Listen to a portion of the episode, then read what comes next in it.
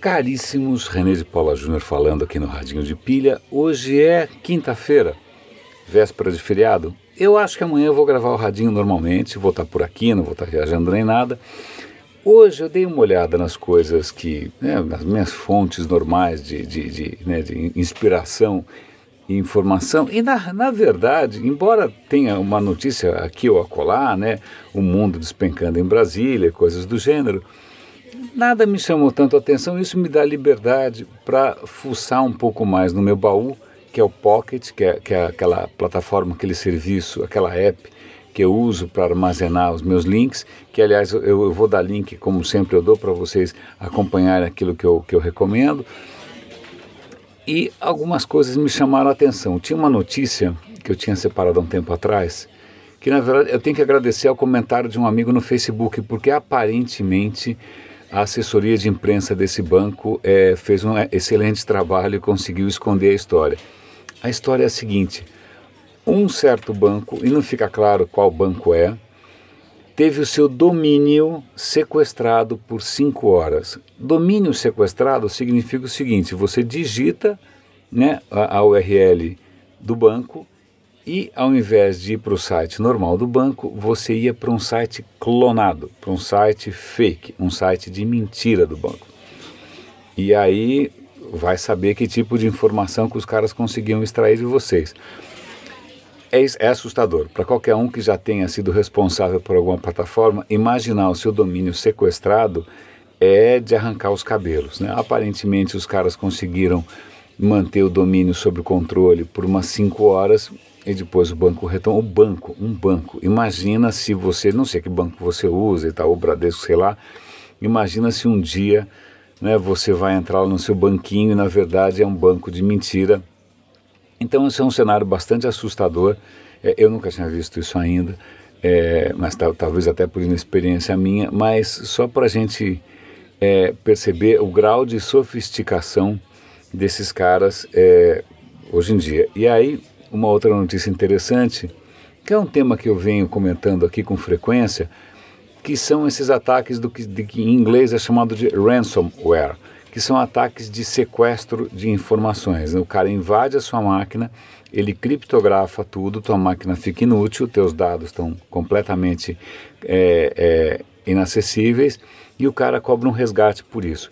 O que acontece, como inúmeras vezes eu já comentei por aqui, é que esses caras têm atacado hospitais, o que é especialmente perverso.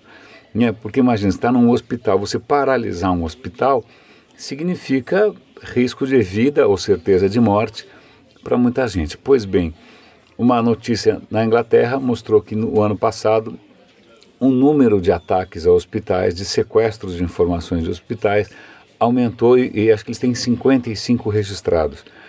Uma das, das organizações diz que não, não, não aumentou o número de casos, aumentou só o número de casos relatados. Mas tem gente que discorda, e mas é realmente é um cenário preocupante. Né? Você tem lá um hospital, as informações são realmente questão de vida ou morte, então você acaba cedendo a, ao que o sequestrador pedir para o teu sistema funcionar de volta. Então isso reforça a necessidade da segurança em absolutamente todas as esferas, ainda mais num, num hospital onde a vida das pessoas está em jogo. Aí tem um último comentário que eu quero fazer com vocês, e agora eu estou olhando aqui meu pocket de novo, vamos ver? Tará, tará, tará. Era uma história curiosa, peraí, VR não... Ah, ah, não, já sei, na verdade é uma experiência pessoal minha. Eu tinha sido convidado para um evento no Cubo. O Cubo é um espaço do Itaú é, de incubação de startups. Eles têm umas 50 startups dentro do prédio. E eu vou dar link, acho que eu fiz duas visitas ali em que eu gravei vídeo quando estava em construção e quando estava prestes a inaugurar. Eu vou dar link aqui. Foi muito divertido fazer aquilo, mas o, o Cubo virou um espaço assim fervilhante. Tem sempre palestras, eventos. Aí ontem me chamaram para um evento que até que me surpreendeu. Eu conhecia uma das pessoas envolvidas, que é o Ricardo Kahn, e, AES, que é uma empresa de energia, energia elétrica. E eles iam fazer um evento sobre inovação. Eu falei, bom, vou lá, vou rever amigos tal. No fim eu voltei muito impressionado pelo seguinte, é engraçado como a gente é, fala, fala, fala de design thinking, inovação, e está sempre pensando nas agências disruptivas e nos criativos e seja o que for, quando na verdade muitas vezes as próprias empresas estão se virando sozinha, sozinhas muito bem.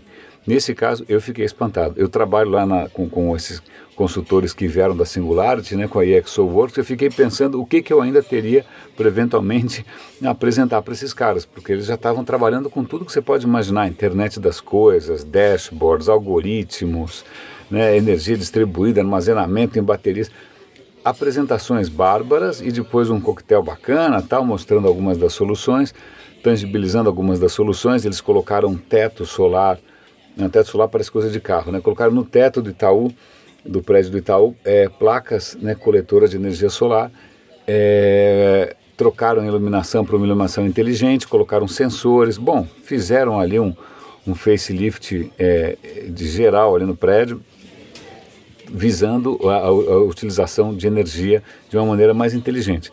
Mas eu volto para o tema que é o quanto a gente às vezes presta atenção em hype, etc e tal, e deixa de perceber que muitas das empresas brasileiras, e acho que isso é um traço das empresas brasileiras, né, essa adoção bastante precoce dessa, dessas novidades, a gente é muito novidadeiro, a gente vai atrás é, é, dessas tendências e faz acontecer, e mesmo em setores que aparentemente não são tão sexys quanto algum case de cane para margarina, maionese, ou seja o que for.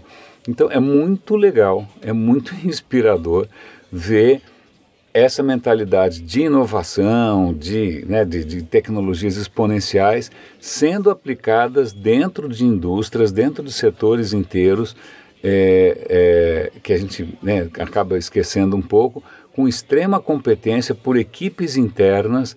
É, eu, faz tempo que eu, que eu venho dizendo que hoje em dia os, entre aspas, clientes ou as empresas, elas estão muito mais preparadas e muito mais antenadas e muito mais é, ousadas do que o próprio ecossistema de agências e consultores, etc. e tal, que tem em torno.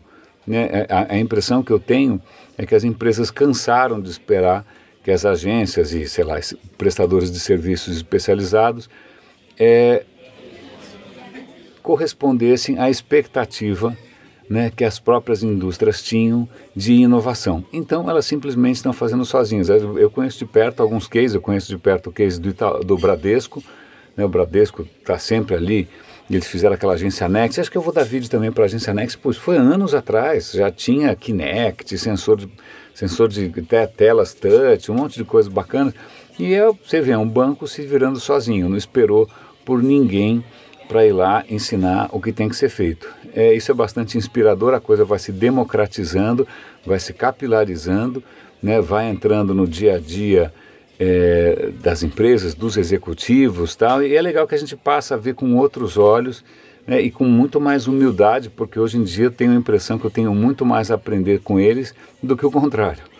Caríssimos, hoje foi um dia relativamente tranquilo, acho que na verdade eu estou aqui aliviado por ver tanta coisa saindo nos jornais a respeito de delações e lava-jato, é uma coisa tão histórica que é toda a questão aí de eh, inovação e tecnologia fica em segundo plano. Acho que realmente a maior inovação disruptiva que a gente tem hoje em dia, talvez até no mundo, é o que a justiça brasileira está conseguindo fazer, está conseguindo expor né, é, a podridão crônica, endêmica e industrial é, do, da coisa pública brasileira e inaugurando sim talvez uma nova era aí de transparência, né, de transparência, eficiência, decência. Bom, como vocês podem ver, acho que eu acordei mais otimista. Caríssimos, grande abraço, René de Paula Júnior aqui no Radinho de Pilha e até amanhã, mesmo sendo feriado.